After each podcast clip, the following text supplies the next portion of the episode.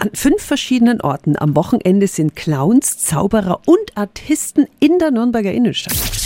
365 Dinge, die Sie in Franken erleben müssen. Organisiert wird die Straßenshow-Kultur von Carmen Latarik zusammen mit der City-Werkstatt. Guten Morgen, Frau Latarik. Guten Morgen. Am Wochenende gibt es also ein großes Programm. Was erwartet uns? An der äh, Lorenzkirche treffen Sie auf das Duo Charisma. Die spielen dort mit einem antiken Feuerwehrwagen, an dem Trapez und Chinese Pole vorgeführt wird.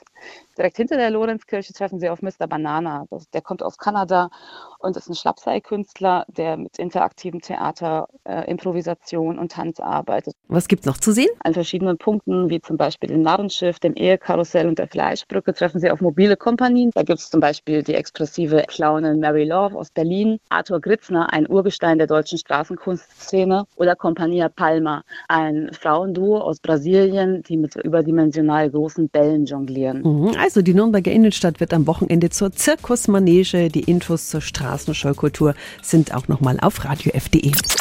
365 Dinge, die Sie in Franken erleben müssen. Täglich neu in Guten Morgen Franken um 10 nach 6 und um 10 nach 8. Radio F.